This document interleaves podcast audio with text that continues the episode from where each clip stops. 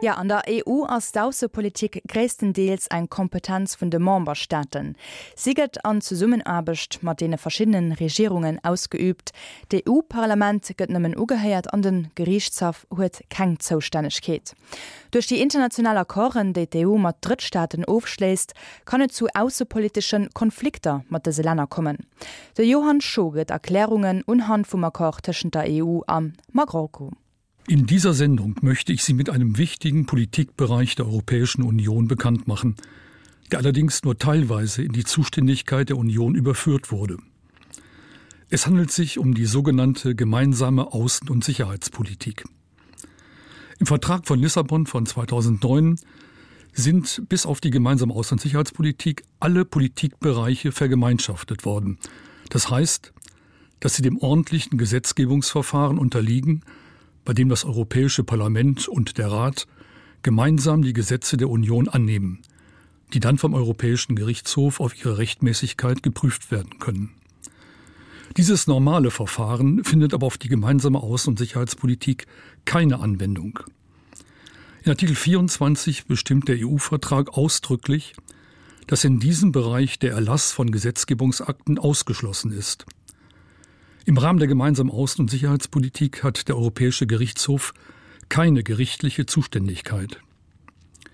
Dies bedeutet, dass die Außenpolitik weiterhin eine Prärogative der Regierungen ist, die ihre Befugnisse gemeinsam und einstimmig und ohne Mitwirkung des Parlaments oder Kontrolle durch den Gerichtshof ausüben. Allerdings sagt der Vertrag auch in seinem Artikel 40, dass die Befugnisse, die der Union in den anderen Politikbereichen übertragen wurden, unberührt bleiben. Dies bedeutet, dass die Europäische Union internationale Abkommen abschließen kann. Sie kann somit über Verträge mit Drittstaaten in der Handelspolitik, der Entwicklungszusammenarbeit oder der Verkehrspolitik durchaus auch Außenpolitik betreiben. In solchen Abkommen wird die Union manchmal mit sehr sensiblen außenpolitischen Fragen konfrontiert. Als Beispiel möchte ich hier nur die Weigerung der Union anführen, im Rahmen des Handelsabkommens mit Israel die israelischen Produkte aus dem besetzten Westjordanland zu akzeptieren, weil nach Ansicht der Europäischen Union die Siedlungspolitik Israels gegen das Völkerrecht verstößt. Mit einer anderen sensiblen Frage wurde der Gerichtshof zuerst 2016 befasst und jetzt erneut angerufen.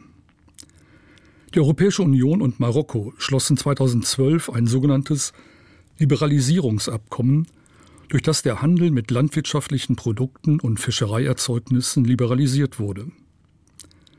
Das Abkommen wurde 2012 durch einen Beschluss des Rates genehmigt. Der Front Polisario erhob beim Europäischen Gericht Klage auf Nichtigerklärung dieses Beschlusses. Er vertrat die Ansicht, dass dieses Abkommen gegen Völkerrecht verstößt, da es nicht nur das Hoheitsgebiet Marokkos, sondern auch die Westsahara umfasse. Die Westsahara ist ein Gebiet im Nordwesten Afrikas, das im Norden an Marokko, im Nordosten an Algerien, im Osten und Süden an Mauretanien und im Westen an den Atlantik grenzt. Der größte Teil dieses Gebietes wird derzeit von Marokko kontrolliert. Ein kleinerer Teil im Osten vom Front Polisario, einer von den Vereinten Nationen anerkannten Bewegung, die die Unabhängigkeit der Westsahara anstrebt. Marokko erklärte 1979 die Annexion der Westsahara. Dies wurde von den Vereinten Nationen nicht anerkannt, die sich für ein Referendum über die Unabhängigkeit der Westsahara beziehungsweise deren Zugehörigkeit zu Marokko aussprachen. Zu einem solchen Referendum ist es bis heute nicht gekommen. In seinem Urteil vom Dezember 2015 gab das Gericht der Klage des Front Polisario statt. Seiner Ansicht nach umfasse der Ausdruck für das Gebiet des Königreichs Marokko auch die Westsahara. Da das Abkommen auf die Westsahara angewandt würde, sei der Front Polisario durch den Beschluss des Rates betroffen und zur Klage befugt. Der Rat habe auch versäumt zu prüfen, ob die Nutzung der Ressourcen der Westsahara deren Bewohnern zugutekommt oder ob sie in ihren Rechten verletzt werden. Der Rat hat daraufhin ein Rechtsmittel bei dem Europäischen Gerichtshof eingelegt und die Aufhebung des Urteils beantragt. Genau ein Jahr später, im Dezember 2016, hat der Gerichtshof das Urteil aufgehoben. Seiner Ansicht nach hat das Gericht nicht das Völkerrecht berücksichtigt, wie es in dem Wiener Abkommen über das Recht der Verträge geregelt ist. Demnach könne der Ausdruck Gebiet des Königreichs Marokko nicht dahin ausgelegt werden, dass er die Westsahara umfasst. Es entspräche internationaler Praxis, dass ein Vertrag, wenn er nicht nur für das Hoheitsgebiet eines Staates, sondern darüber hinaus gelten soll, dies ausdrücklich vorsehen muss. Da nun das Abkommen nach Ansicht des Gerichtshofes nicht für die Westsahara gilt, ist die Klage der Front Polisario mangels Klagebefugnis abzuweisen.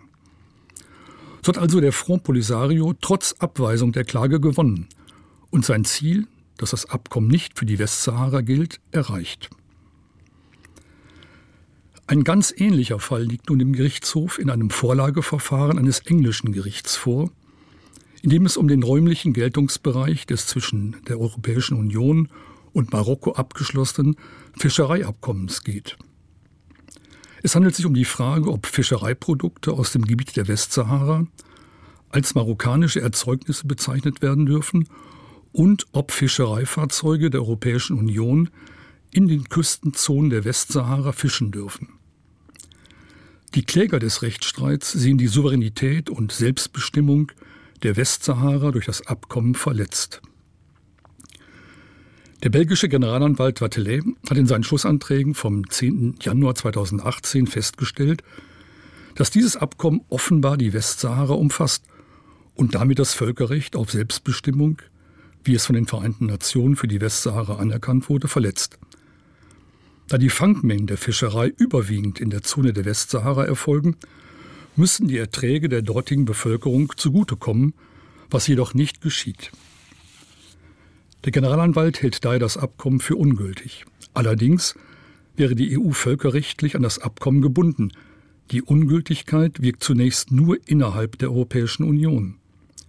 Die Union müsste dann sich um eine Kündigung bzw. Revision und Neuverhandlung des Abkommens bemühen, um den völkerrechtlichen Anforderungen zu entsprechen. Der Gerichtshof hat sich in seinem Urteil vom 27. Februar 2018 nicht den Schlussanträgen des Generalanwalts angeschlossen. Er legt vielmehr das Fischereiabkommen genauso aus wie das Liberalisierungsabkommen aus dem Urteil von 2016. Mit dem Begriff Gebiet Marokkos kann seiner Ansicht nach nur das Gebiet gemeint sein, in dem das Königreich Marokko seine Souveränität ausübt. Die Einbeziehung der Westsahara in das Fischereiabkommen würde gegen einige Regeln des Völkerrechts verstoßen, insbesondere gegen den Grundsatz der Selbstbestimmung. Nach dem Seerechtsübereinkommen der Vereinten Nationen darf ein Küstenstaat seine Souveränität nur über die angrenzenden Gewässer seines Küstenmeeres ausüben. Da aber die Westsahara völkerrechtlich nicht zu Marokko gehört, sind auch deren Küstengewässer nicht Teil des Fischereiabkommens. Dies hat zur Folge, dass das Fischereiabkommen gültig ist. Es folgt daraus aber auch, dass die Fischereiflotte der Europäischen Union und dies sind überwiegend spanische und französische Fischer nur in den marokkanischen Gewässern, nicht aber in denen der Westsahara fischen darf. Diese Auslegung könnte zu außenpolitischen und diplomatischen Konflikten zwischen der Europäischen Union und dem Königreich Marokko führen. An etwa ein Beitrag vom Johann Scho hinet Erklärungen gin iwwer ze Summenarbecht tschen de Regierungen vun den EU-Mombalana unhand vum Akkor tschen der EU an Marokko.